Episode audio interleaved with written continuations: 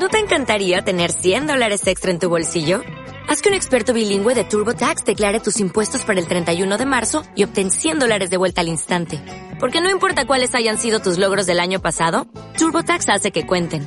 Obtén 100 dólares de vuelta y tus impuestos con 100% de precisión. Solo con Intuit TurboTax. Debes declarar para el 31 de marzo. Crédito solo aplicable al costo de la presentación federal con TurboTax Full Service. Oferta sujeta a cambios o cancelación en cualquier momento. Alto, estás llegando a Zona Segura. Sigue la ruta de evacuación, ya que en este espacio encontrarás una salida de emergencia a la prevención de accidentes, porque tu seguridad y la de los que más te importan está en tus manos. Abróchate el cinturón, que estamos por comenzar. Hablaremos con expertos, amas de casa, profesionales de la industria, víctimas de accidentes y mucho más. Prohibido estacionarse en el pasado y en la inconsciencia. Activa la alarma en tus dispositivos, porque estamos por iniciar el primer podcast del mundo dedicado a la prevención de accidentes. Hola, ¿qué tal mis queridos guardavidas? Estamos en un nuevo episodio de Punto de Reunión, tu zona segura, el podcast del Hub de Seguridad. Hoy hablaremos de riesgos laborales, las obligaciones del patrón, los derechos de los trabajadores en relación a accidentes de trabajo, así como los cambios y actualizaciones a la ley después de la pandemia COVID-19, las diferencias entre home office, teletrabajo y outsourcing, porque todos sabemos que la pandemia generó desempleo, pero también violación a los derechos laborales. ¿Trabajas en la informalidad, en alguna empresa, eres dueño o diriges un área de recursos humanos? Pues entonces esta charla seguro te ayudará.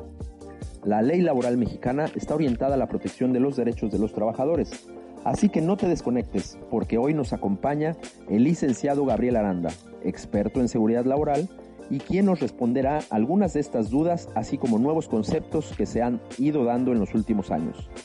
Gabriel, muchas gracias por estar con nosotros. Hola, ¿qué tal? Espero que se encuentre muy bien. Gracias por la invitación y vamos a platicar con mucho gusto.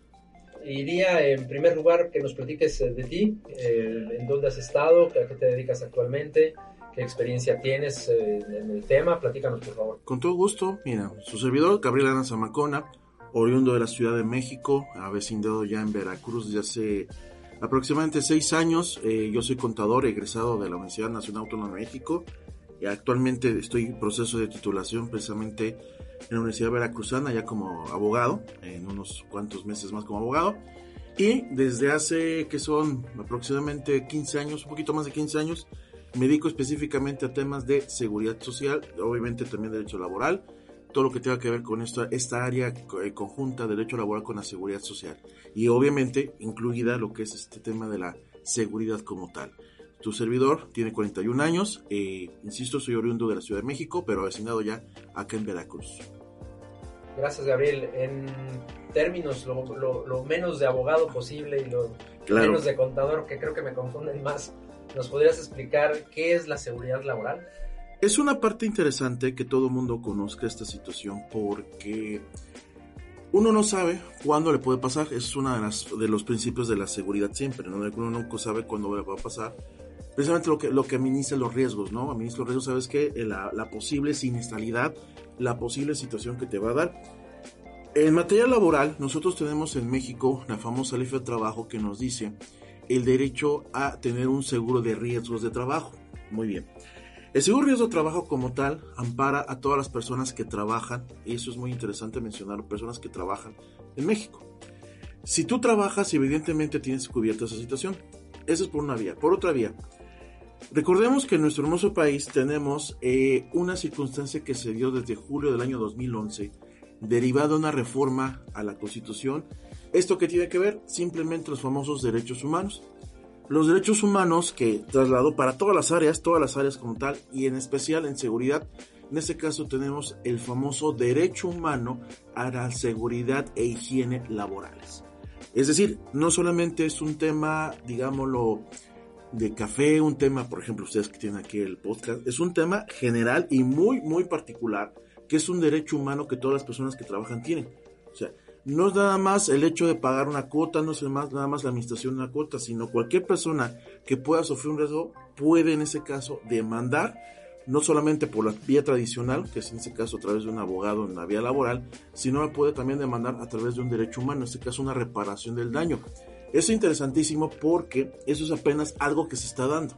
Entonces, este tema de la seguridad da para mucho, insisto, y empezamos con esta situación que ahora cualquier persona que, que trabaja, desde las personas de la, del más sencillo de los puestos hasta las gerencias, puede tener este, este, riesgo como tal, le pueden demandar. ¿Cómo, ¿Cómo, era antes de que se diera este reconocimiento? ¿Qué pasaba con los trabajadores? ¿Eran, eran un consumible más?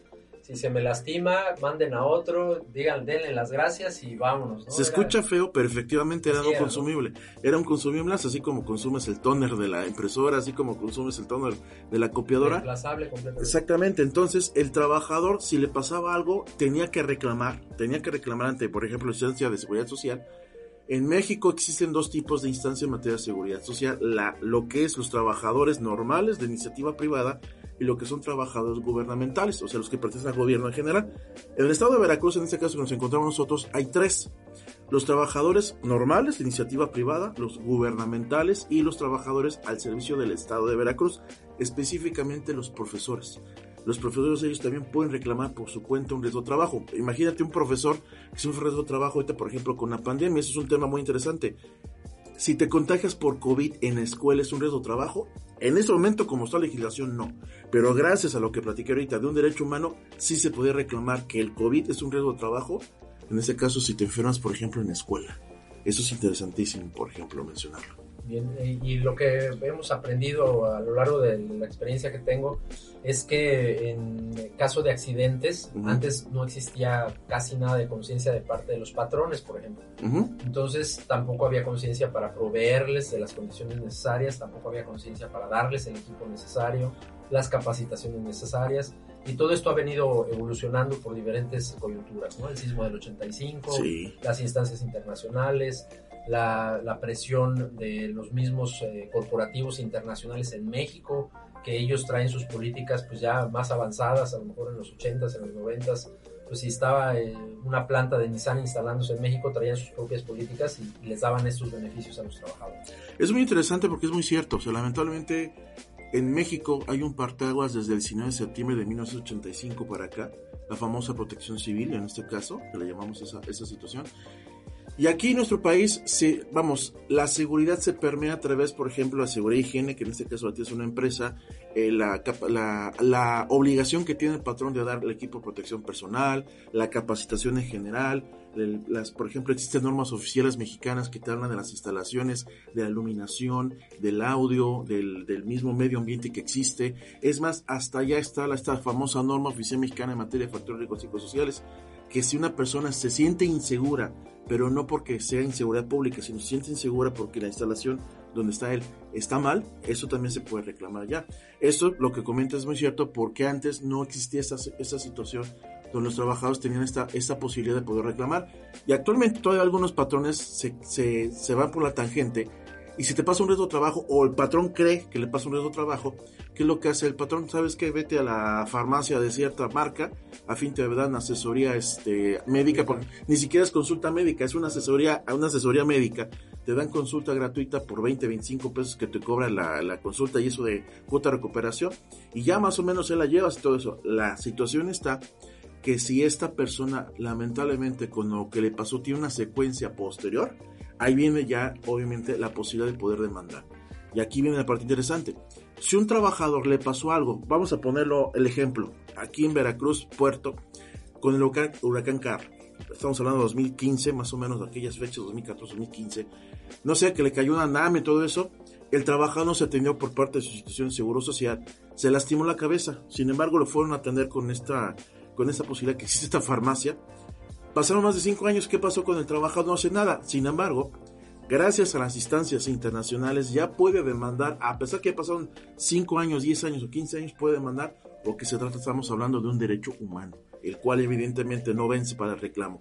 Entonces se pone interesante porque ahora las personas que trabajan, cuando tengan esta situación de que sufren riesgo de trabajo y si su patrón no se hace responsable de lo que le las, las consecuencias de su trabajo, ya puede en este caso demandar sin problema alguno. Ahora, ¿cómo funciona la relación entre poder exigir ese derecho si estoy en la informalidad, por ejemplo, ¿no? entre los 70 y 80% de los trabajos en México están en informalidad, entonces ahí pues pierden esa posibilidad, ¿no? Ese derecho. Perdón, 58% de la población. Exactamente. Fíjate bien, fíjate, fíjate bien. Según el Instituto Mexicano del Seguro Social, el año pasado, es decir, hasta el cierre, bueno, al principio de 2021, el Instituto Mexicano del Seguro Social aseguró a 19 millones, 19, 19 millones y medio de trabajadores de los cuales evidentemente estaban cubiertos con este famoso seguro de riesgo de trabajo. De esos 19 millones y medio, aproximadamente un millón sufrieron riesgo de trabajo. Estamos hablando de riesgo de trabajo en general, no con temas de pandemia, cabe destacar. El Seguro Social todavía no tiene una, este, ¿cómo llamarle? Una especificación, todavía no lleva las cuentas de todo el riesgo de trabajo que sufrieron a raíz de la pandemia. ¿Por qué? Recordar que la legislación mexicana, y aquí es una parte importante, eh, personas que nos están escuchando, lo están viendo, es importante señalar que en México no está regulado que el riesgo de trabajo se dé por temas de contagios de alguna enfermedad como tipo pandemia. Recordar que ya sufrimos en México la pandemia en 2019, la famosa influenza. Ahorita estamos viendo todavía los estragos de la influenza por temas de COVID. Hasta que tú lo demandes como trabajador, se te puede dar la posibilidad a través de una demanda que se te reconozca como riesgo de trabajo. Mientras tanto, es una enfermedad general. ¿Qué consiste en una enfermedad general? Haz de cuenta que es una tos, haz de cuenta que es una gripa. Es igualito a una gripa. Entonces, si te contagias por COVID, hasta que lo demandes, y eso por un largo proceso laboral, estamos hablando de seis meses a un año más, que ya prácticamente tienen secuelas, y si es que no te tuvieron que intubar lamentablemente por tema de COVID, si no es por esa situación, este, no, no se te puede reconocer. Entonces, es interesante mencionar que el Seguro Social, ah, eh, bueno, en este caso con la famosa, la Administración Pública General, eh, la Administración Pública Federal que tenemos ahorita en nuestro, en nuestro, en nuestro país, eh, agarró el Seguro Social como estandarte en materia de COVID. Entonces, aunque no tenga seguro social, en algunos hospitales hay que buscarlos, evidentemente. Les llamó hospitales COVID. Tan es así que, por ejemplo, en México, nos tuvimos el caso que el famoso autódromo de los hermanos Rodríguez, donde se, donde se corre la famosa Fórmula 1, se convirtió en un hospital COVID. Cualquier persona que no tuviera seguro social podía acudir, a, en ese caso, a recibir atención médica. Bajó, digamos así, bajó la, la emergencia y, comenzaron a desaparecer los hospitales COVID. Ahorita, dice la, este, las noticias internacionales, que se viene la cuarta ola. Habrá que esperar que en México no tengamos estos estragos, porque si no, vamos a tener que habilitar otra vez los famosos hospitales, los hospitales COVID. Entonces en México, específicamente para COVID, se habilitaron los hospitales, en este caso COVID, por parte del Instituto Mexicano de Seguro Social, como tal. Y, ya que tocas ese tema, Gabriel, en, la situación pues del 2000, finales de 2019, inicios de 2020, la, la pandemia COVID-19 se vuelve pues, eh, una realidad que, nos hace pues prácticamente que, que vivamos un antes y un después.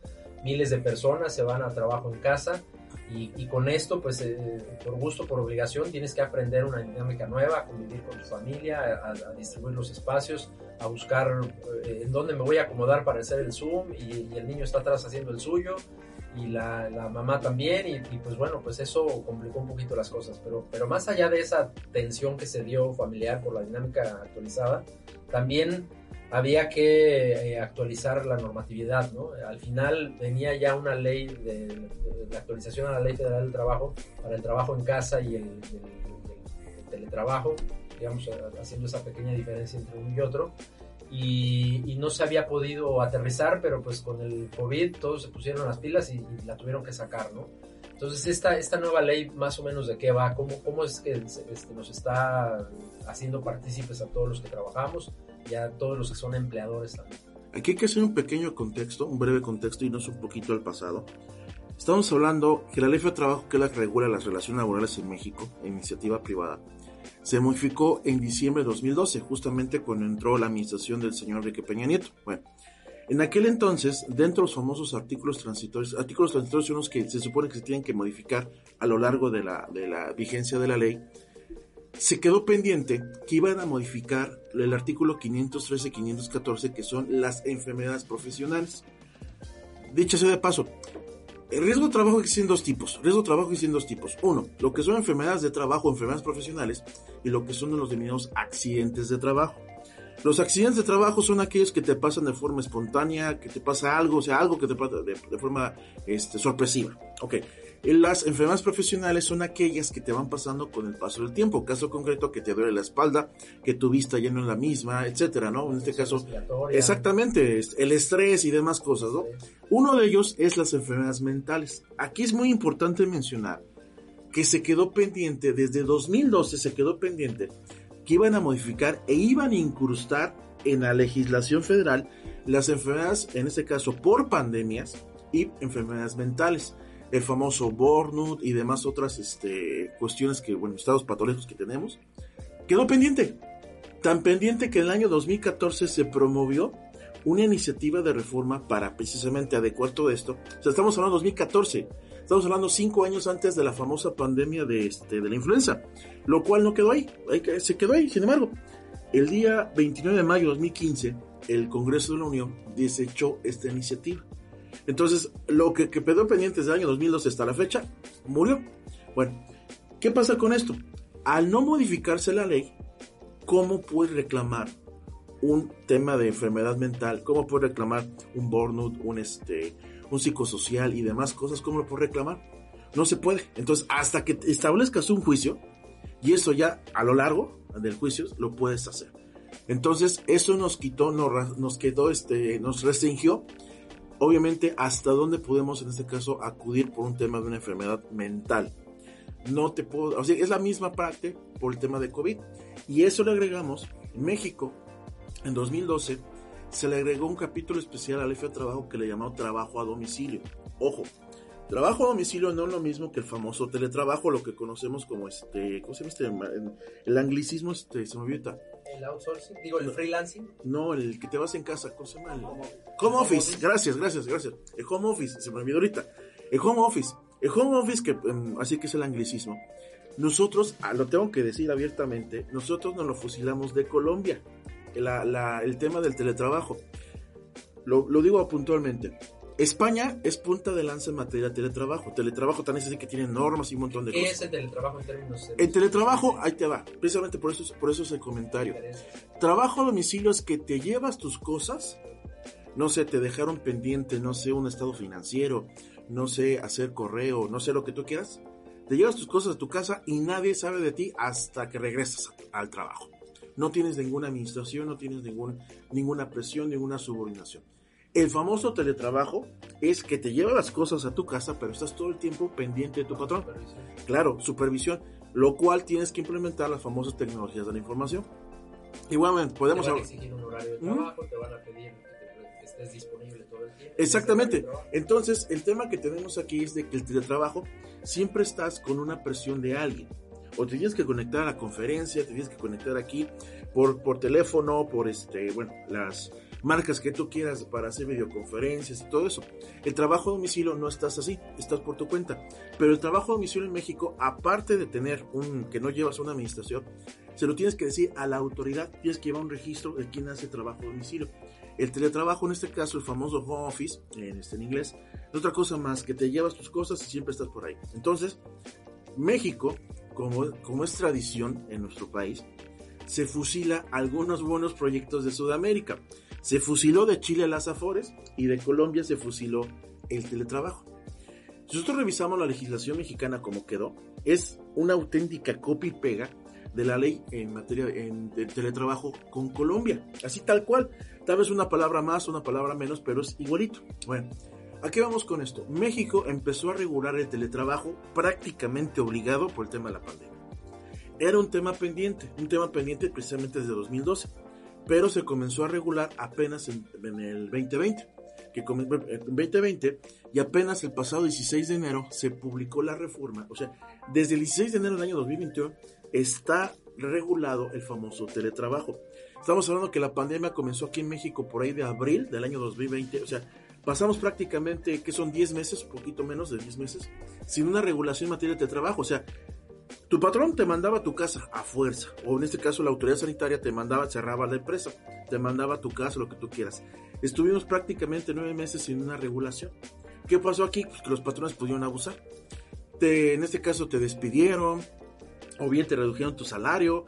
En algunos casos. Que tú pagaras la computadora. Es, es el internet, exactamente. Y por ejemplo, trabajas, por ejemplo, en México es muy frecuente que los centros de trabajo se encuentren precisamente en una, en una, en una zona conurbada. Hay mucha gente que viaja de una zona donde no hay internet o hay pésimo internet. Entonces, ¿cómo, cómo consigues un buen internet? Pues obviamente este, invirtiendo un dinero, ¿no? Pagando más alguna línea, lo que tú quieras, ¿no? Entonces desde ahí empezó un problema porque los patrones estaban haciendo en este caso caso omiso esa situación. Entonces ya se regula, pero hasta apenas 2021. El teletrabajo en México está regulado de tal forma que se vuelve voluntario. Eso es muy importante mencionar que es voluntario. O sea, si te dice, ¿sabes qué? Vete a tu casa y lo demás, espérate, espérate. Primero me tienes que convencer y después nos vamos para allá. Ahorita estamos en una oficina, estamos platicando aquí, nosotros se llaman trabajadores presenciales. Para hacer teletrabajo te tienes que transformar, haz de cuenta que es como el Power, Power Ranger que se transformaban así igualito aquí, te transformas en teletrabajador. Entonces de trabajador presencial te transformas por medio de un convenio a trabajador, teletrabajador. ¿Qué tiene interesante este, este, esta situación? Que con el teletrabajador tienes ciertos principios y ciertos derechos que se tienen que respetar. Los tres principales. El derecho a la desconexión digital. O sea que llega, por ejemplo, son las 6 de la tarde, ya platicamos todos, ya no te puedo molestar después de las 6 de la tarde. Ni por teléfono, ni, por correo. Como trabajador a contestarte, ¿no? Exactamente ese famoso derecho a la desconexión digital. que, que ese es uno de los derechos exclusivos del teletrabajo. Bueno, el segundo, a la privacidad. Ok, te vas a conectar a través de tu computadora, ok, sabes que llévate estos este, dispositivos que te bloquean la computadora, o bien simplemente yo no puedo estar espiándote. Que si te vas a pelear con tu esposo, que si le fuiste infiel acá, que si ya te cayó una maroma, eso a mí no me interesa. Eso es tu privacidad. Y el derecho a la intimidad, que es obviamente que no puedo estar eh, entrando a la, a la computadora que yo te estoy prestando para videograbarte, en una de esas se te ocurrió, porque estás trabajando en tu recámara, dejar la computadora abierta en tu recámara y pues tú estás viendo Netflix. Pues sí, claro, no estás viendo Netflix, estás viendo exactamente y con llega un muchachón, un muchachón y pues ahí estás romanceando, ¿no? Entonces, luego te agarran en el Zoom en, pantalones, digo, sin pantalones, ¿no? Ese clásico de ejemplo que te vistes nada más de la cintura para arriba, de la cintura para abajo sin calzoncillos, ¿no? Ese clásico ejemplo. la mancera. Exactamente, entonces esa parte es muy importante mencionar que como ya estás en teletrabajo, como ya estás en tu casa, ya no estás en el centro de trabajo. Para cuestiones de seguridad es muy importante que para cuestiones de seguridad en México no está regulado. Otra vez volvemos a caer en la misma. O sea, lo regularon pero no completo. Exacto. ¿Qué pasa, por ejemplo, Dios no quiera, qué pasa si estamos ahorita aquí conversando ahorita bien Agustín, bien, bien tranquilos, y de repente me quede plafón? ¿Es un reto trabajo? Pues estás en tu casa, no estás en tu casa, espérame. Acuérdate que con el trabajo, las condiciones laborales se trasladaron del centro de trabajo donde estás tú a tu casa. Claro, entonces, clásico accidente, sobre todo los que alguna vez pasamos por soltero, que vas a encender el boiler y te quema el boiler, ¿no? Que te da el chamuscón del boiler, ¿no? Entonces, te quemó, eso es un riesgo de trabajo. En teoría no, pero como estás en teletrabajo, en teoría sí sería trabajo.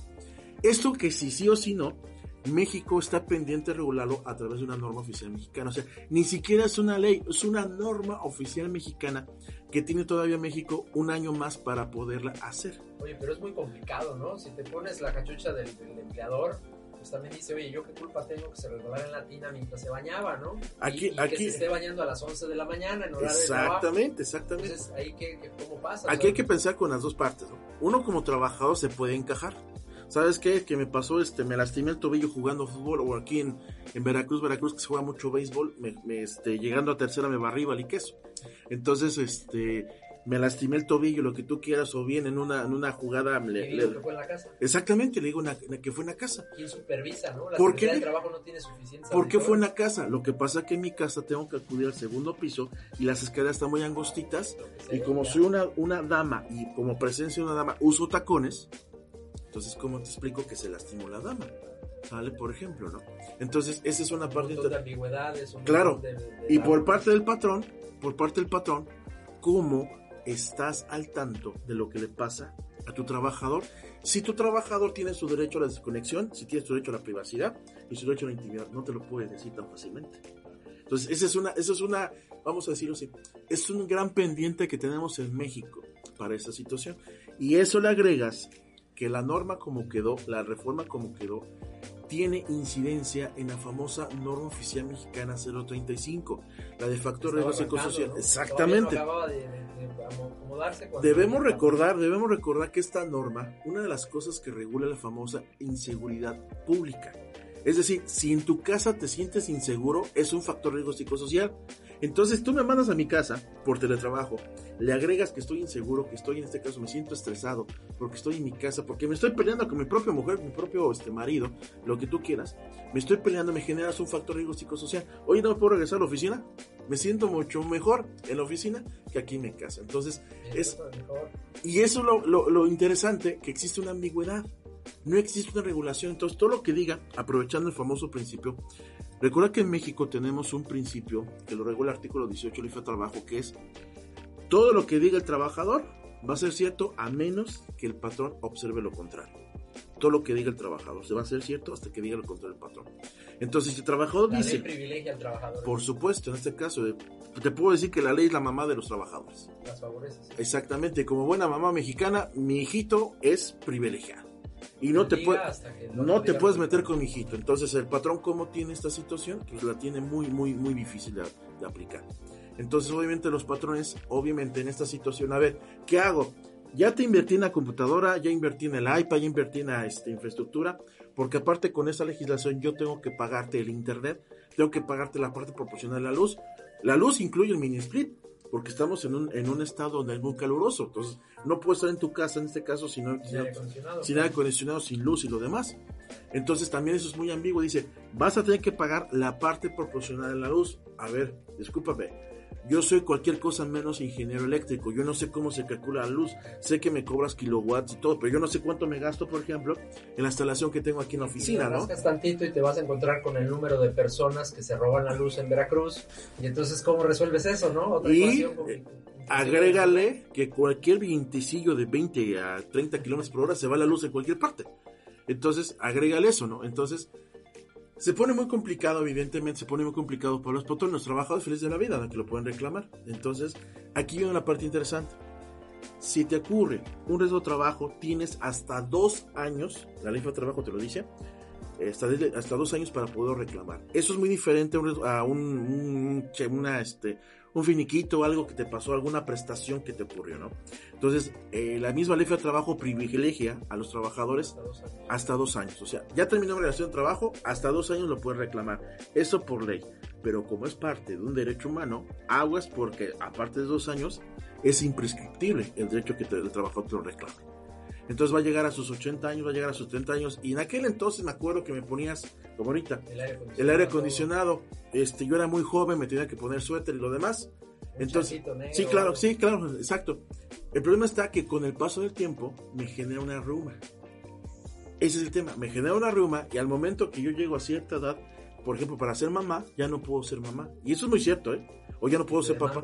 Claro, se puede dar, se puede dar. Se puede dar. no vaya a ser. se puede dar. Y eso, es muy cierto, eso, eso es, así, siendo muy empáticos, así se puede dar, se puede dar. La otra es de que, por ejemplo, tú como caballero, el frío te pega tanto que te genera reumas y ya no puedes cargar. Y tu puesto es cargador, entonces, ¿cómo te, cómo te, cómo te ayudo, no? En esa parte, Así es. Oye, ¿y qué porcentaje de la gente que se fue a trabajar a casa ya está regresando. ¿Tienen, ¿Tienen, ese dato más o menos? ¿Ya, ya se sabe más o Mira, según, según datos por ahí de, bueno, este el dato que más reciente que tengo, por ahí de abril de este año, más o menos de toda la planta laboral, el 60% se fue teletrabajo. Pero teletrabajo no estamos hablando de teletrabajo regulado, sino el famoso home office. Ese que te vas, así como patrón, te vas, ahí te llevas a la computadora. Allá vale, vámonos, ya, sin regulación. Sin regulación, sin, regulación. Entonces estamos hablando. Te pongo horarios, pero de pronto los horarios se volvieron de 10 horas. Exactamente. Entonces, en términos generales, el 60% de la, de la, de la, de los trabajadores afiliados al Seguro Social se fue en teletrabajo. ¿Y cuántos ya regresaron? Ese es el punto, que aproximadamente entre un 20 y un 30% ya regresaron. ¿Por qué? Porque todavía tiene, algunos sobre todo estaba leyendo un, artículo ahí de este, de la jornada, que estaba diciendo sobre todo porque tienen miedo, porque no, le tienen miedo a las vacunas. Es increíble que siendo adultos le tengan miedo a las vacunas. Entonces, porque no se han vacunado, entonces por eso no quieren regresar. Entonces, esa es una parte también interesante, que ya viene a criterio del trabajador. Y aquí viene una pregunta interesantísima. A ver, si tengo una persona que trabaja y él es antivacunas, ¿le puedo negar su derecho a seguir trabajando? A ver. Buenísima, qué buena pregunta. ¿Por qué? A ver. El señor es un trabajador. Él su derecho de no quererse vacunar. Claro, por, supuesto, su libre albedrío, su, libre, su, el derecho humano al libre desarrollo. Claro, la libertad de pensamiento, lo que tú quieras. Sale. Él puede pensar que las vacunas es lo peor de lo peor. Es más, te, te vacunas y te conviertes en zombie, ¿no? Va a ser este. que le ponen un chip. Walking Dead, ¿no? Walking Dead, ¿no? Lo que tú quieras. Exactamente. O que te ponen la, la cuchara aquí cuando te quiero la vacuna, Yo no quiero la vacuna. Pero tengo que, te, me tienes que seguir conservando la chamba. Es el famoso al, derecho a la estabilidad laboral. Que si no me conserva la chamba, entonces me tienes que indemnizar. Si, me, si ya no me das el trabajo, me tienes que indemnizar. Entonces aquí, aquí viene la parte interesante. A ver, está bien. Ya no te voy a conservar el trabajo porque no te quieres vacunar. Está bien. Te pago tu liquidación al 100%. Pero ¿qué te crees? Por el hecho que tú me estás despidiendo, por el hecho de pensar diferente a los demás, eso es discriminación entre un artículo primero constitucional, te puede demandar. adicional por discriminación. Es correcto. Entonces, aquí viene una parte interesante. El famoso compliance. El compliance que es que me tengo que regresar al principio, desde que te contraté, preguntarte. A ver, ¿tú crees en las vacunas o no crees en las vacunas? Así como tú crees en Dios, en Cristo, Jehová, como le quieras llamar, que todos tenemos un Dios poderoso que creemos o no creemos, te tengo que preguntar. Te tengo que preguntar al principio para no discriminarte después. O sea, es increíble. Tu orientación sexual, tu orientación religiosa, la opinión política. orientación hacia las vacunas. Exactamente, tus antecedentes penales y lo demás. Y ahora, la creencia que tengas tú respecto a las vacunas. Porque si eres antivacuna, no te puedo en este caso obligarte a vacunar. Porque una de esas, porque ya se va a abrir el tema de las vacunas, se supone. Entonces eres, vamos a decirlo así, una mega empresota aquí en Puerto Veracruz que hace tubos, no veis la marca, que es una mega empresota, esa, mega, eh, mega empresota sería capaz de comprar la vacuna y ponérsela a sus trabajadores. Entonces, vente para acá, te voy a vacunar. Espérate, yo no creo que me vacunes. Entonces, no quieres que te vacunes, pasa recursos humanos. Pasar recursos humanos significa mínimo un regaño, mínimo una distinción. Él es el chivo expiatorio, él tiene COVID. Entonces, espérate, entonces empieza a, ya viene el problema. De lo laboral te brincas. Claro, acoso, hostigamiento. Exactamente, entonces ya se brincan otras broncas que ya no solamente es salud, ya no solamente es seguridad, sino es un tema personal con el trabajador. Estamos hablando hipotéticamente, ¿no? Claro. Pero tú has identificado en el campo, en la práctica, casos reales que se estén dando de ese tipo. ¿O precisamente en la, empresa que te estoy comentando, en la empresa que estoy comentando que está rumbo al aeropuerto de Veracruz, precisamente se dieron casos. Yo conozco, sí es real, sí es. yo conozco un amigo que está en el sindicato y me dijo de cinco personas que están así, que están así justamente. Y esas cinco personas tienen ahí como que, así como yo digo que famoso meme de Garfield, que está Garfield y está en su foto de Garfield y está con un símbolo de censurado. Así los tienen, eh, que no pueden pasar. De hecho, no nos dejan pasar. No los dejan pasar a trabajar. O sea, les siguen, eso sí, les siguen pagando su nómina, pero no les dejan pasar hasta que no traigan la vacuna. Así, así a esos niveles. O sea, estamos hablando, y bueno, para mejor contexto, esta empresa es proveedora de Pemex a nivel nacional. Entonces, imagínense Imagínense hasta qué nivel del tamaño de la empresa está para que te discriminen de esta forma. Y obviamente el trabajador feliz de la vida porque está, está en contubernio con su sindicato. Sabemos que el, sindicalismo en México está súper este, pervertido. En México está este súper este, vendido. Realmente no hay un, un sindicalismo como tal. En México no lo hay. Pero lo está permitiendo. En realidad no tendría por qué estar dándose eso de que si una persona que trabaja no quiere vacunarse, simplemente no quiere vacunarse, pues ya, a lo que vamos, adiós, simplemente, vamos, se vuelve una relación tóxica si fuera un tema sentimental, ¿no? Y, en México, digamos, en general, me voy a regresar a dos años en el tiempo, antes de la pandemia, ¿cómo estábamos en accidentes laborales con, en, perspectiva con el resto de Latinoamérica? Fíjate, aquí en México es interesante, acabo de ver un artículo, te lo, lo voy a comentar. En México, los accidentes de trabajo que se consideraban eran nueve generales.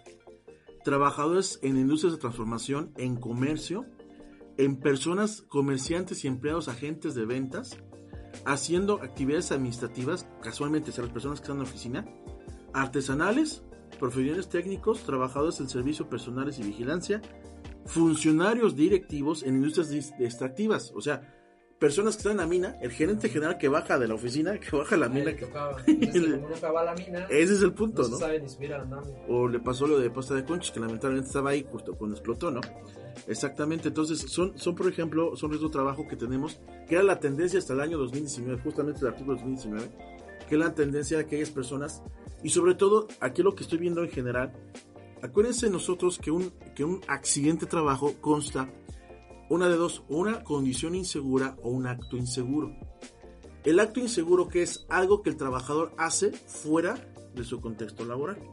Una condición insegura es algo que, por ejemplo, la instalación te lo da.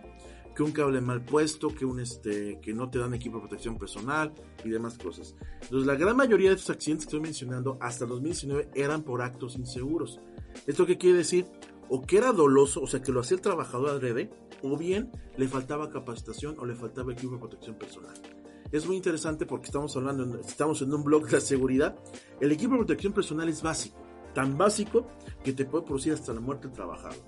Y no lo digo yo, te lo dicen, son 43 diferentes normas oficiales mexicanas en materia de trabajo y previsión social que te hablan, casi todas, unas 43, unas 20, 25, te hablan de la necesidad de tener un equipo de protección personal. O sea, es necesario. Independientemente, lo que pasa es que el empresario muchas veces piensa nada más en los impuestos. Dice, ¿es deducible o no deducible? No, no es que no sea deducible.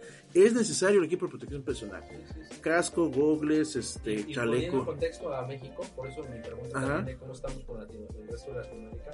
No somos pioneros, eso, eso lo, yo lo tengo claro. En México hemos ido lentos en ese sentido de la conciencia sobre el equipo de protección personal. Recuerda que en México somos fusiles. Somos fusiles, o sea, somos fusiles. Hemos ido copiando. Exactamente, somos los, copiones de Sudamérica. De, los accidentes, era muy común también que el equipo de protección personal pues tiene una, un tiempo de vida. Una duración. Pues, pues se, extendía al triple, ¿no? O sea, lo, mandaban a, ¿no? Dale una lavadita, voltealo por el otro lado, vuélvetelo a poner y, y a veces les exigían a los trabajadores, tú traes tu propio equipo. Exacto. Este, hasta que empezamos a copiar, pues bueno, la cultura laboral de, de, estos grandes corporativos, de unos cuantos empresarios mexicanos que también los hay, responsables. Eh, podría mencionar algunos, Bimbo, eh, ICA, que, posiblemente ellos tengan otro tipo de políticas, han, han empezado antes, también los hay.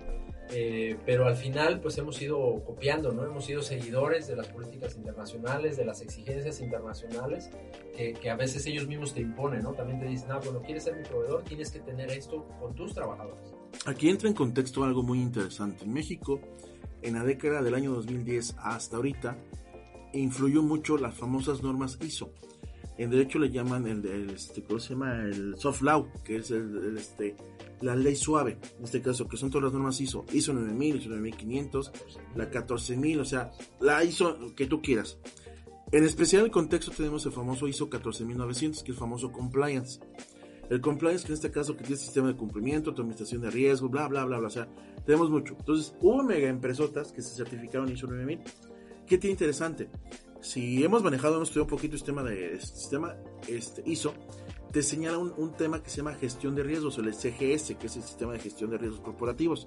Bueno, ahí te menciona, desde la versión 2000, que es 2009, si no recuerdo, te menciona la posibilidad que los trabajadores no tengan riesgo. Para eso necesitas comprar equipo de protección personal y demás. O sea, es decir, el soft law, que no tiene nada que ver con instancias internacionales, nada tiene que ver con legal, fue el que influyó para que los trabajadores comenzaran a tener equipo de protección personal porque México reguló el equipo de protección personal hasta el 2012. O sea, con la reforma de diciembre de 2012 empezó esta regulación del tema de la, seguridad de higiene. O sea, como tal, seguridad de higiene ya es un derecho humano laboral, es muy interesante mencionarlo. Eh, y obviamente ya lo puede reclamar el trabajador por instancias diferentes. Pero, en especial, si llega a pasar algo, pues ya tiene la reparación de daño en materia de derechos humanos. Entonces, evidentemente, esto que fue permeando poco a poco desde el año 2012 hasta la fecha, ya es más eh, subjetivo para que lo propia, el propio trabajador lo pueda reclamar. Y algunas instancias, por ejemplo, algunas normas oficiales mexicanas, y ahorita, en especial ahorita con esta, lo tengo que decir, la reforma en materia de subcontratación, la de este, este año, la famosa este que quitaron el outsourcing y todo eso, que ahora es un servicio especializado, dice, vas a ser servicio especializado siempre y cuando lo demuestres, tengas algunos factores distintivos. Ok, yo soy un equipo especializado porque trabajo en altura, ok, ¿Cómo, cómo especificas, cómo demuestras que eres Tus cursos en altura. Exactamente, tus cursos en altura, tu equipo de protección personal, tu chaleco, tu capacitación, tu curso de primeros auxilios, tu, este, ¿cómo se llama? Tu estas, este... Certificación internacional. Exactamente, entonces aquí viene esta parte interesante porque ya es decir el círculo. O sea, una norma que no tiene nada que ver con el tema de seguridad te obliga a distinguirte de los demás para que demuestres que eres especializado. Entonces, con tu equipo de protección personal, como si tú me cumples con la norma en materia de seguridad, le entras como especializado. Si no, no eres especializado como tal. Ya te una bronca. ¿Y podemos considerar que ha mejorado en México en estos años? ¿Ha, habido mejorado. Más voluntad, claro, ha habido... más voluntad y aparte eso ha reducido, bueno, no te puedo hablar ahorita porque no tengo un número exacto, pero sí te puedo decir que ya ha reducido esta parte, que ya cada vez hay más, más cultura que el trabajador pide equipo de protección personal. Eso sí me consta, me consta porque sí, ya el trabajador te lo pide. O sea, a veces a veces te pide, ¿sabes qué? Mejor dame más, más aguinaldo, dame más, vacaciones, dame más salario de equipo. No, ahorita ya se en cuenta que no, que ya es más, más el tema de pedirte equipo protección personal. Esto pasa mucho, sobre todo con temas de seguro social, que el mismo seguro social dice, ¿sabes qué? Pide tu equipo, pide esto, pide aquello, pide este. Por ejemplo, si te vas a trabajar con carga, la famosa. Ajá, por ejemplo, está la norma oficial mexicana 036 de factores ergonómicos, te pide que te fajes. O sea, te pide que te fajes hasta por una carga de 3 kilos. Si vas a cargar más de 3 kilos es obligatorio usar faja. Esto dice la norma. Entonces se pone interesante porque ahora para, este, para retrapear tienes que fajar. Entonces es interesante porque ya el mismo trabajador tiene que demandar esta parte al, al patrón como tal.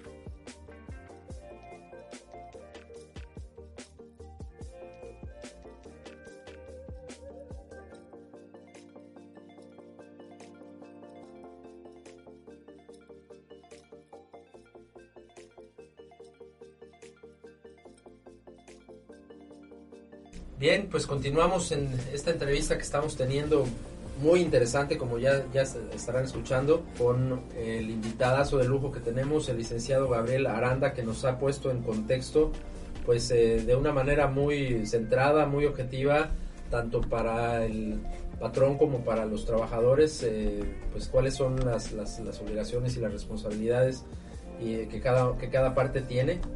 Y en continuidad con, con, el tema del COVID, pues me gustaría nada más para cerrar ese, ese tema que, pues, que va a seguir.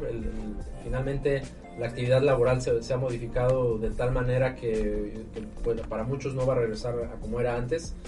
Eh, si es que tienen previsto que en un futuro cercano haya alguna, algún padecimiento, el, concepto de riesgo de trabajo se tuvo que modificar. Siguen estas lagunas eh, eh, legales que todavía no se han definido pero si ven que, vaya a haber alguna situación, pues quizás de eh, más temas psicológicos, más de estrés, por el hecho de estar trabajando tanto tiempo en casa, porque pues antes tenían la posibilidad de, tener este espacio eh, separados, pero ahora eh, hay, muchas familias disfuncionales o familias que pues estaban de por sí inestables, que con esto se han, se han visto en la necesidad de, de replantear también ese futuro. Entonces, eh, solo un ejemplo, no sé si haya alguna, eh, se, esté previniendo algo de, manera formal, como algún riesgo de trabajo, algún padecimiento que ya se esté dando a raíz de que las personas están trabajando en casa. Es interesante mencionarlo que para hablar de un riesgo de trabajo, nosotros tenemos una, lo que dice la legislación y dos, lo que van diciendo poco a poco las actividades jurisdiccionales. Estoy hablando de estos los jueces, juzgados y demás. Si nosotros revisamos a lo largo de todo el país, vamos a encontrar casos de riesgo de trabajo que reconocen no el Seguro Social ni tampoco trabajo de previsión social, que lo van reconociendo los jueces. Tiene que acudir un perito, una persona experta, no sé, un doctor, un psicólogo, un psicoanalista, si quieres, hasta el mismísimo Freud, si existía, tendría que venir para decir efectivamente que es una enfermedad mental, que sí es un riesgo de trabajo. O sea, en este momento en México existe la laguna legal que solamente a través de juicios se puede distinguir si efectivamente es un trabajo o no por temas desde el tema de la pandemia que es COVID hasta las enfermedades mentales. Te estamos hablando en este caso por condiciones peligrosas e inseguras, por cargas laborales excesivas, por falta de control sobre el trabajo. Es más, lo que marca la misma norma 035, si tú tienes un estrés en casa, en este caso que interviene en la relación trabajo-familia, o sea, si por tu trabajo discutes mucho con tu esposa, con tu esposo, eso también tendría que tener ya unas consecuencias, pero no las tiene ahorita hasta que tú como trabajador lo puedas impugnar. Solamente de esa forma ahorita se puede hacer. O sea, si tú buscas la legislación no lo vas a encontrar. O sea, la respuesta correcta simplemente no está. No está la legislación. Entonces, se supone que están trabajando ya las diferentes legislaturas, y aquí no importa el color del partido, eh, están trabajando en ello. Tan es así que, por ejemplo, hace rato mencionábamos, o en, el periodo pasado platicábamos, el famoso derecho a la desconexión digital, que es esta cosa más que no, no, no puedes molestar después de cierta hora, ya apagué mi celular y hasta mañana, hasta el día que tú dejaste, ¿no? Esa desconexión digital solo aplica para trabajo, para este teletrabajo. Existe una iniciativa ahorita que se presentó apenas en abril del año pasado por parte del coordinador de, los senadores de Morena, en este caso el señor doctor este, Ricardo Monreal, el cual pretende que todos los trabajadores, todos nada más por el trabajo, tengan el derecho a desconexión digital. Eso es sumamente interesante porque tú como trabajador normal, trabajador presencial, llegas a las 6 de la tarde, ya checaste tu salida y vámonos, ya no te puedo molestar. Es la desconexión digital, ya no te puedo molestar ni por teléfono, ni por correo, ni por nada. Entonces, ese es el primer paso para, vamos a, hacer, vamos a decir, amenguar un poco esta, esa situación que en México es, es interesante, pero en México no está regulado. Cabe destacar, insistimos con el tema de que nosotros nos fusilamos lo de Sudamérica. En Colombia ya existe una legislación, por ejemplo, para trastornos mentales con enfermedad profesional. En Uruguay apenas el año pasado lo tenemos. Todo esto tiene una convergencia en el famoso trabajo digno o decente. Es muy importante mencionar que en el artículo, de hecho lo pueden checar ustedes en el artículo 2 y 3 de la de trabajo, me menciona la obligación de todos los patrones de tener un trabajo, de respetar un trabajo digno decente. ¿Qué es un trabajo digno decente? Dignidad humana, que sea lo mejor, lo más favorable al trabajador. En este caso, si tienes una enfermedad mental, evidentemente te tendría que tener esta posibilidad en la legislación, la cual no existe. Entonces, en una de esas estamos hablando, tal vez en esta legislatura que acaba de empezar, eh, apenas este, en septiembre, que en octubre que tomó posesión los nuevos diputados, tal vez en este momento se pueda dar esta situación. Cabe destacar, acabo de revisar apenas en la mañana, hubo una, una modificación, una iniciativa que se presentó por parte de la senadora Blanca Estela Piña Gudiño de Morena, que es para modificar el artículo 514 de la ley de trabajo. O sea, que quede claro en este contexto, en este programa, muchachos, muchachas, necesitamos observar el artículo 514 de la ley de trabajo, porque en ese artículo 514 se incluyen todas las enfermedades profesionales. Si tú buscas una enfermedad profesional para que te la determinen como de trabajo, tiene que estar ahí escrita ahí. Entonces está la pauta, ya se presentó, está en comisiones para ver si se puede actualizar esta tabla de enfermedades profesionales. Es increíble, pero por ejemplo, todavía existe este ahí no me acuerdo cómo se llama la enfermedad. Telegrafista, ajá, sí, de telegrafista, existen otras cosas que ya no existen, realmente ya no existen. De ferrocarrileros. Existen enfermedades de ferrocarrileros cuando ahorita ya no existe, o sea, bueno, sí existen personas, pero de carboneros. Los carboneros son los que ocupaban precisamente carbón para esto, ¿no? Sino que las máquinas en México ya se mueven con diésel. Entonces la máquina más, más este, sofisticada de México se mueve con diésel, ¿no? Entonces es interesante, pero el primer paso que tienen que dar es que la legislación cambie. En este caso tenemos que hablar del artículo 514 del de trabajo, que es donde tiene que incluirse todo eso. Insisto, ya quedó el, en la anécdota en 2015 que esta situación quedó en una buena intención, en una buena onda y este quedó. Hay que ver si con este, aprovechando la famosa cuarta transformación, si la cuarta transformación también llega a la actualización de las tablas de la enfermedad profesional. Si no se hace esa, esa actualización, vamos a seguir dependiendo de lo que digan los juzgados. Y estamos hablando que vamos a cargar de casos y de por sí están supercargadísimos de trabajo. Los juzgados en materia laboral agrega el este, que ahora vas a tener que hacer todo esto. Y el proceso, en promedio se tarda de 10 meses a 12 meses el promedio para poder que te reconozca como los trabajos. Exactamente. Y, en ese sentido, pues vamos a hablar de la pelea, ¿no? A ver, un caso práctico que nos pudieras platicar o, quizás los incidentes que se dan entre el, trabajador y el patrón. Es muy común que pues este, sucede algo, el, el patrón lo desconoce, es decir, no, no reconoce ese incidente y manda al trabajador a su casa, a veces hasta los despiden. Te la pongo fácil. ¿Y, qué puede hacer un trabajador en esta situación? Sobre todo cuando se puede demostrar la, eh, que el incidente fue 100% laboral, fue en el espacio laboral, en fin. Y, también, de paso, la pregunta, ¿qué pasa si la persona no estaba inscrita en el Seguro Social, si era este, un freelancer, si trabajaba por honorarios, no sé? Ok, primero, el contexto, primero. Para estar inscrito en el Seguro Social tienes que tener un trabajo, trabajo formal. Eso es, lamentablemente en México así es tú no puedes tener, tú no puedes acceder al Instituto Mexicano de Seguro Social si no tienes un trabajo formal, o sea, tienes que trabajar formalmente. Caso concreto, este, las famosas plataformas. Eh, marcas la que tú quieras, las que trabajan aquí en Veracruz, que trabajan en Ciudad de México, las que no quieren que entren aquí a Veracruz, por ejemplo, este, la que tú quieras. Estamos hablando, por ejemplo, de un taxista, una persona que maneja, este, o hasta una canción de Arjona, la historia de un taxi en este caso, que iba manejando por reforma, que se encontró una rubia y esa rubia resultó todo ese show. Bueno, imagínense este taxista, damas y caballeros. Ese taxista está manejando, evidentemente, y le rinde cuentas, porque no es su coche, le rinde cuentas a una persona que le da a trabajar el taxi. Entonces, desde ahí, a ver, tú me vas a traer la cuenta más la gasolina, el tanque lleno de la gasolina. Entonces yo te estoy mandando, te estoy dando una orden. Aunque no existe contrato, el artículo 20 del de trabajo dice, aunque no hay, no hay este contrato de trabajo por escrito, existe una relación de trabajo. Entonces no te hagas teololo. Entonces yo tengo un taxi, yo soy el dueño y te mando a ti a que generes ingresos. ¿Ok? El trabajador choca, se lastima, le pasa lo que tú quieras. Eh, queda inmóvil de su brazo derecho, desde el hombro hasta los dedos del brazo derecho. Siendo taxista, siendo que era diestro, o sea, mano derecha primigenia. Bueno, ¿qué pasa aquí? Va al seguro social, sabes que no tiene seguro social. Oye, pero mira, atiéndame, no te quieres. No te vamos a atender porque no tienes seguro social. Entonces, ¿qué dice? ¿Sabes qué? Ok, está bien, no tengo seguro social. Acude con un abogado, o acude en este caso a la. Bueno, todavía. Bueno, aquí en Veracruz, bueno, en el estado de Veracruz ya no hay. Bueno, se supone que no hay juntas puede acudir al Centro de Conciliación Laboral o Centro de este el Tribunal Federal y puede acudir a través de un abogado de oficio a demandar al dueño del taxi. ¿Para qué? Porque es una relación de trabajo. Oye, y aquí viene la parte interesante, ¿cómo vas a comprobar que es una relación de trabajo? Porque yo entrego cuentas cada, cada mes, o cada semana, o cada cierto día. Ok, entonces, primero, se tiene que demostrar la relación de trabajo, que es el primer caso. Si se demuestra que la relación de trabajo existe, ahora bien, ocurrió un accidente de trabajo. ¿Qué le pasó? Se lastimó.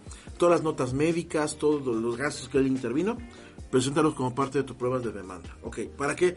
Para que te reconozcan riesgo de trabajo. Entonces, si el trabajador logra recuperar parte de estas pruebas, adelante. Y aquí viene una parte muy interesante. Primero, tú como taxista, ¿cómo compruebas que efectivamente le estabas entregando, si bien eso entregabas en efectivo, cómo le compruebas que era tu patrón? es un punto muy interesante.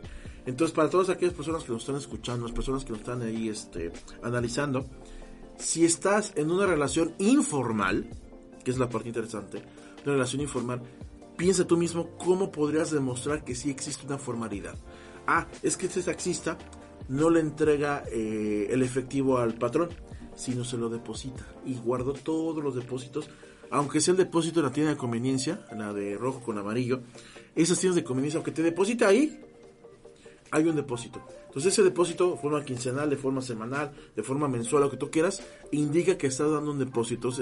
indicas que eres un comisionista de un producto que es un taxi. Entonces, de esas comisiones, evidentemente, te existe desde seguridad social hasta una posible pago de utilidades. Entonces, eso lo puedes reclamar ante este, en la este, tribunal laboral como tal. Pero es la persona que trabaja la que tendría que comprobar esta parte. Eso es muy importante mencionarlo. El patrón sin ningún problema, esa es una parte que tenemos en México, como es bien informal, no te entrego nada, simplemente me pagas el dinero, te pagas en efectivo y aquí nadie vio nada. A menos que existiera testigos, y esos testigos que realmente sí los pudieran este, habilitar en un juicio, adelante, ¿no? Fuera de eso, no existe posibilidad en este caso de un taxista, por ejemplo, de demostrar esa situación. Vamos a un caso un poquito más eh, pesado. Albañiles los albañiles. Resulta ser que construyo, es más, aquí en Puerto Veracruz, tal vez para la fecha, la fecha que usted esté escuchando este podcast, ya terminó la hora, se volvió muy famoso por el tema controvertido. Un edificio que están construyendo atrás del Faro Caranza, que ese es un edificio emblemático. Más que nada por la vista que se perdió, porque antes era muy bonito ver el Faro Caranza, ver el, este, el hotel este que está ahí, este no sé, la, esta macroplaza, y ahora hay un edificio grandotote. Sí, un caso muy polémico. Exactamente. El mismísimo presidente vino a... Textualmente dijo, vamos a mochar ese edificio. Así es. Bueno, entonces ese mismo edificio trabaja un albañil. Bueno, un día de norte, el albañil estaba en el, en el 14 piso, un día de norte no se dio cuenta y pegó el norte con todo y cayó. Resulta ser que ese albañil no estaba afiliado al Seguro Social. Y comienza el drama. Primero, ¿quién es el responsable de la obra? El responsable de la obra tiene que haber alguien, alguien que obviamente el dueño lo dejó. Ok. Ese responsable de la obra, ¿a dónde manda el trabajador? Tendría que mandar al Seguro Social. No, vamos lejos, urgencias, pues ahí está lejos, el, no está lejos el Hospital Seguro Social. Bueno, está bien, el famoso Hospital de Cuauhtémoc. Bueno, ok. De ahí, ¿qué pasa? El Seguro Social te va a decir, ¿sabes qué? No tienes Seguro Social, no está afiliado, no te lo voy a atender. O bien, sí te lo atiendo, pero déjame un dinero porque esos que son capaces, así en Seguro Social, son capaces de pedirte una tipo fianza. Que otra cosa más que lo que averiguamos te lo atendemos. Lamentablemente el trabajador se fracturó y tiene fractura expuesta de todo el brazo, este, eh, las, las este, costillas y tiene tiene lacerado la cabeza, gracias llevaba casco. De milagro lleva casco. Entonces no hubo tanto problema con la cabeza. Ok, sale. Dice el seguro social, ¿sabes qué? Sí lo voy a tener, perfecto, pero al patrón le voy a fincar lo que se llama un capital constitutivo. ¿Qué es el capital constitutivo? todas las atenciones médicas que recibió el, trabajador desde la esta pastillita esta que empieza con A hasta la aspirina. El, a la, aspirina pues el curita el curita hasta la última radiografía del especialista más perrón que existe te las voy a cobrar como si estuvieras en un hospital sumamente fifi entonces te lo cobro el capital constitutivo va anda alrededor de números estamos hablando de 5 ceros un capital constitutivo de 5 ceros imagínate entonces el patrón, una vez que tiene capital constitutivo, le van a notificar, tiene 15 días para pagarlo. 15 días para pagarlo o para poder impugnar. O sea, ya es un tema ya de abogados. Ok. Entonces el seguro social dice, ¿sabes qué? Como no estaba afiliado, eso lo puede hacer. Pero el trabajador tiene a cargo su derecho que él te puede demandar, lo que ya comentamos. El tema que te puede demandar es de otro trabajo que te lo conocen dos años. Y por otro lado, la reparación del daño como el derecho humano a la seguridad social. En este caso, que te lo tienen que, lo tienen que reclamar y te tienen que, que pagar una indemnización por reparación de daño de trabajo en este caso. cómo quede. Exactamente. puedes usar tu brazo, lo del taxista. Ese es el punto, ese es el punto, que como ya no, por ejemplo, el albañil que ya no puede mover su brazo, por ejemplo, un accidente, y fíjate, y fue por... Que trabajas, es lo que sabía hacer, Y fue por un aire de un norte que entró de repente, esos son nortes que entran... Una situación fuera de control incluso para el patrón. Exactamente, pero porque gracias al encargado del servicio, que no lo mandó el seguro, se lo mandó con otra cosa, le van a, le van a ocasionar esta situación. Entonces, obviamente todas las empresas debemos de tener un, un diagrama de flujo para esto. O sea, si estamos hablando que estamos en un blog de la seguridad, estamos hablando que tenemos esa situación, lo primero que tenemos que ver es la previsión. Incluso lo platicabas en el eslogan al principio del programa. Tenemos que prevenir, tenemos que prevenir. Entonces, tenemos que tener un diagrama de flujo. Por si tienes seguro social y por si no tienes seguro social. Si tienes seguro social, mándalo para allá, ya, punto. Entonces, evidentemente, tiene que tener trabajado todo. En la obra tiene que haber los papeles donde muestren que sí está asegurado, por ejemplo. También es así que, por ejemplo, algunas empresas, cuando están construyendo una vez más, el API, la administración este, portuaria, si estás dentro, aunque seas como un este cargador o que tú quieras, no entras si no tienes hoja, hoja de seguro social, para evitar precisamente este tipo de responsabilidades. Entonces, con un compliance, en este caso, con un sistema de cumplimiento que sí te avale este riesgo. Prevención, prevención, prevención. Exactamente, para eso es el compliance, para prevenir. Obviamente sabemos que el compliance, el, el compliance es proactivo, no correctivo. Entonces por eso te puede este, ayudar esta parte, ¿no? Oye, poniéndome del lado de, ahora del, del, patrón, porque también hay muchos abusos de parte de los trabajadores. Siempre. En Veracruz se decía que había toda una mafia coludida para emplearse con, con los patrones y, eh, acusarlos de algún accidente laboral y sacarles dinero, ¿no? Y la persona trabajaba tres, cuatro meses, se, se autoaccidentaba y, iba por ellos, ¿no? Claro. Y estaban coludidas las mesas de conciliación, en fin. Eh, no tengo pruebas, no sé si eso sea cierto, pero finalmente sí hay abusos también de los Claro, siempre, siempre, siempre hay abusos. Ahora, una recomendación hacia el patrón, eh, hablabas ya de ellas, tener tu, tu diagrama muy bien, tener tus contratos muy bien, tener tus protocolos y, tus capacitaciones hacia los trabajadores, me imagino, en donde les indiques perfectamente, a ver, pues era tu obligación traer la faja, el casco, el calzado. Es correcto. No traías nada de eso. Es correcto. Ahí hay una este, Sí, claro. Sí, porque es, para eso tienes entonces el reglamento interior. El reglamento interior te sirve precisamente para traer así como si fuera mamá y papá en, en, la, en la obra. Y aparte, la misma la norma oficial mexicana, la norma oficial mexicana en materia de trabajo y previsión social 021 obliga tanto patrón como trabajador a asumir lo que dice la norma. Entre ellos el equipo de protección personal y todo lo demás. Entonces es obligatorio para los dos. No es que quieras el trabajador, no. Si es obligatorio para los dos. Entonces, ¿qué tienes que hacer? A través de tu reglamento interior, obligar a las personas que trabajan asumir las consecuencias de lo que dice la norma oficial mexicana. Entonces, si la norma oficial mexicana dice, todo trabajo tiene que tener sus, este, sus botas, su casco, lo que tú quieras. imagínate, por ejemplo, un trabajador petrolero, los que suben a las plataformas petroleras aquí en la, famosa zona de Campeche. La cosa es a donde suben, la grúa se llama viuda. Entonces, debe tener un curso de capacitación para treparse, amarrarse a la viuda. Bueno, me imagino que saben por qué se llama viuda. Viuda porque, pues, si no te amarras, ahí te caes a los tiburones, le caes a los tiburones en, en el Golfo de México. Entonces, el personal petrolero, por ejemplo, sabe mucho de esto porque tienen hartos cursos de capacitación. Tal vez no sepas nadar, sí, es, es curioso, pero así como hay veracruzanos que están en plena playa y no saben nadar, así petroleros están en plataformas petroleras y no saben nadar. Porque no es necesario saber nadar, porque estás trabajando, ¿no? Entonces, lo que sí necesitas es, por ejemplo, lo hemos visto, por ejemplo, esta película que se llama este Deep Horizon, o Horizonte Profundo, este con Mark Webber, la del accidente en la plataforma. Ándale, exactamente. El derrame exactamente petrolero. Ahí te, te explican, por ejemplo, qué es lo que tienes que saber desde cómo funciona, casi casi desde el oído, cómo está funcionando la máquina, cómo están perforando. En caso de un accidente, es más, ellos manejan el famoso color mangueta, que es un color magneta, ya valió que eso la plataforma, por ejemplo, ¿no? Rojo, amarillo, los demás. Eso es un curso de capacitación que debes de tener. Y tú como patrón, debes de demostrar que el trabajador sí tomó el curso.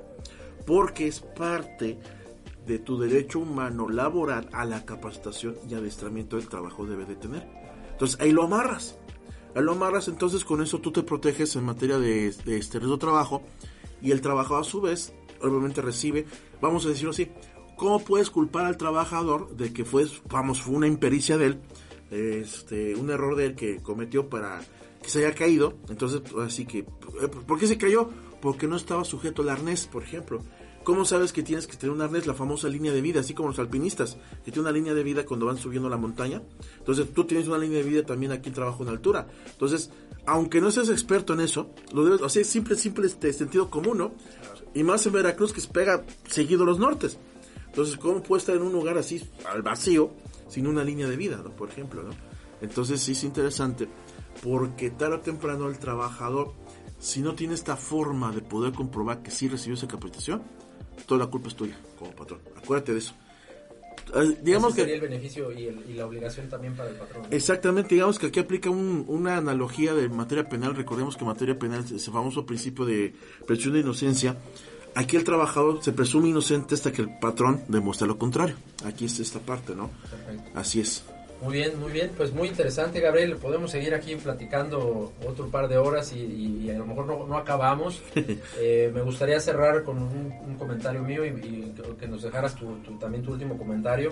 Yo solamente agregaría que pues en, función de que como sociedad estemos más conscientes, eh, nos preparemos más, estudiemos, nos eduquemos al respecto de las políticas, procedimientos, eh, protocolos que existen en torno a la, seguridad laboral, en torno a la protección personal, en torno a, la prevención de accidentes, pues justamente vamos a poder minimizarlos y, vamos a hacer que estas relaciones laborales no sean del patrón contra el trabajador o del trabajador contra el patrón, sino que sean relaciones sanas, en donde se dignifique a la persona, se dignifique su espacio de trabajo, en donde sean empresas altamente productivas y que pues todos lleven un, sentido de bienestar y de eh, pues, totalmente positivo hacia, hacia un, desarrollo y un crecimiento. Eh, pues muchas gracias Gabriel, no me resta más que agradecerte tu tiempo y si quieres cerrar con algún comentario. Primero, antes de nada, muchas gracias por la invitación, muchas gracias aquí a todos los compañeros que están junto a mí, que están, haciendo posible esta podcast. También gracias por la invitación. Esperemos que no sea la, ni la primera ni la última. Este, esta invitación. Y sí, efectivamente, si estamos hablando, estamos en un blog de la seguridad, de este caso de la seguridad, es muy importante Primero, como personas, tenemos que tener nuestra seguridad en casa. Eh, en Estados Unidos está mucho la famosa cultura de la mochila de seguridad, por cualquier cosa. Más que ellos tienen este tema de los este, atentados. Entonces, una lámpara, un este, botiquín o demás. Como trabajadores, pues mucho más, ¿no? Dependiendo del puesto de trabajo que tengamos, hay riesgos muy altos y hay riesgos muy bajos, ¿no? Pero sí es muy importante asumir que como trabajadores necesitamos tener esos cursos de capacitación y si no los tenemos, obligar al, patrón a hacerlo. También para mi equipo de protección personal, recuerden que el equipo de protección personal no es que sea este obligatorio, es necesario. Es necesario, estrictamente necesario. Entonces, con equipo de protección personal y una buena capacitación, creemos que no vamos a tener tanta, por lo menos sabemos qué hacer en caso de alguna contingencia. Porque lamentablemente los accidentes nos pueden pasar de repente. O sea, así como ahorita puede haber un temblor, puede haber un sismo, no sé, etcétera, puede existir muchas cosas, hasta una, yo digo una tontería, una invasión extraterrestre. Entonces, tenemos que estar prevenidos para todo, ¿no? Entonces, tarde o temprano es el mensaje que les quiero dejar, que, eh, que debemos de tener, hacerle mucho, mucho caso a lo que digan los patrones en materia de seguridad y higiene. Eso es muy importante que lo tengamos en cuenta. Muchas gracias, muchas gracias a, todos los que nos escucharon. Gabriel, un favor, ¿cómo le podemos hacer para contactarte si la gente quiere saber más del tema? ¿En dónde te encontramos? Claro que sí, mira, me pueden localizar a través de internet. En este caso, la famosa página que es El Nido del Seguro, bueno. En este caso, Nido del Seguro. En Facebook, en Instagram, en Twitter, ahí estamos, El Nido del Seguro o si no a través de mi, perfil personal que es Gabriel Aranda Zamacona en Facebook, Gabriel Aranda Zamacona en Facebook, así, así con mi nombre completito, me pueden localizar y sobre todo, sobre todo con la página de Nido del Seguro. En nidodelseguro.com, ahí me localizas y puedes checar algunos, alguna información que tengo. Este, estoy ya teniendo esa tendencia de que estoy mandando esa información y quedo pendiente también mi correo electrónico es el nido del seguro, el nido del seguro. Entonces ahí me pueden localizar cuando gusten, ahí estamos a la hora. Excelente, muchas gracias. Gracias. estaremos buscando todas las dudas, todas las preguntas. Por favor, escríbanle. Es una persona que está en la mejor disposición de seguirnos eh, compartiendo su conocimiento. Por supuesto. Gracias. Muchas gracias. Como siempre, nuestra labor es educar para concientizar. Punto de reunión, tu zona segura.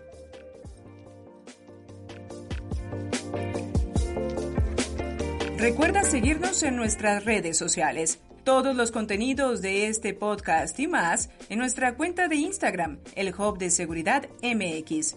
En Facebook, arroba el Hub de Seguridad. También estamos en TikTok, el Hub de Seguridad MXX. Y si quieres contenidos más profundos, en www.elhubdeseguridad.com.